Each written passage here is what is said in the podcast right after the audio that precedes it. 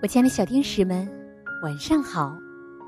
欢迎收听微小宝睡前童话故事，我是你们的橘子姐姐。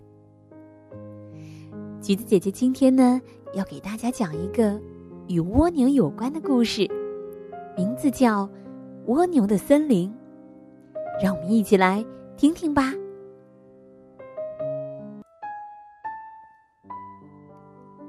蜗牛生活在一片草地上，对于蜗牛来说，这里就像是一片茂密的森林。可是有一天，草地上来了一只穿红靴子的兔子。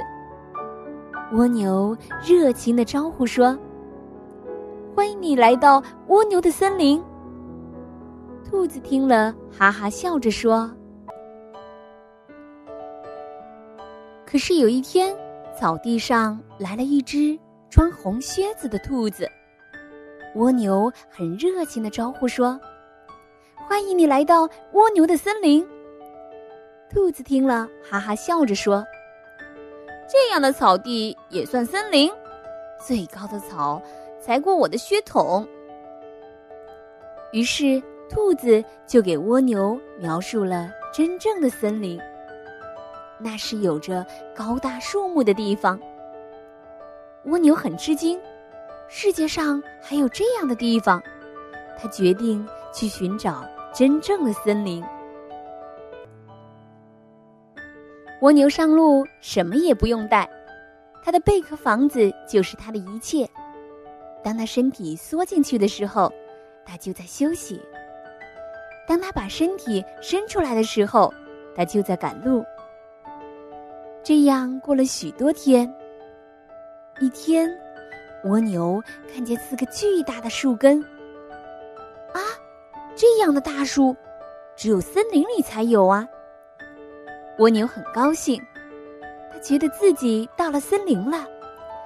可是，森林这么大，蜗牛站在地上是看不清楚的。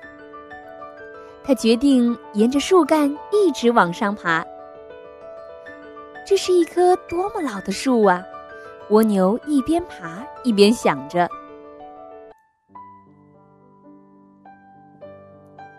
蜗牛爬到顶上的时候，感觉到刺眼的阳光。哦，原来它到了大象的背上，那粗粗的树根，呵 呵当然是大象的腿了。大象一点也不知道背上有一只蜗牛。踱着步子，慢悠悠的走进森林。啊，小蜗牛终于看见了真正的森林。太阳光斜斜的透过茂密的树叶，像星星一样洒在地上，也洒在蜗牛的贝壳上。这时候，森林里来了一个巨人，大象很热情的招呼他。请休息一会儿吧，这里是大象的森林。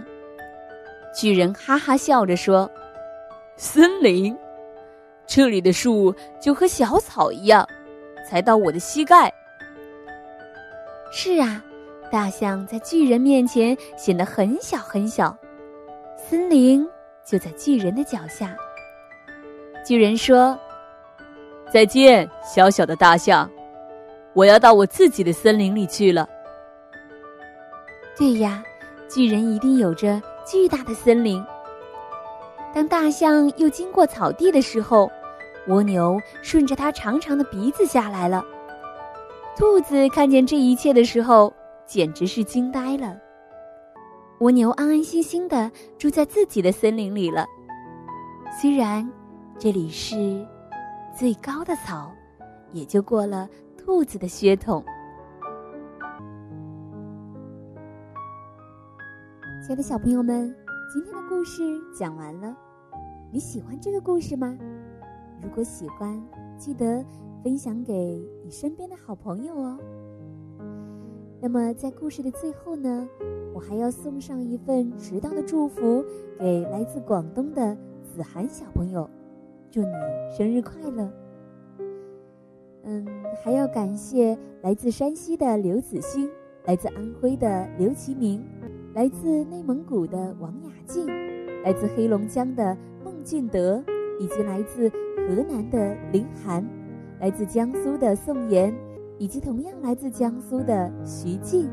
谢谢你们的点播。韦小宝明晚将继续陪伴着你，小朋友们，我们明晚再见，晚安。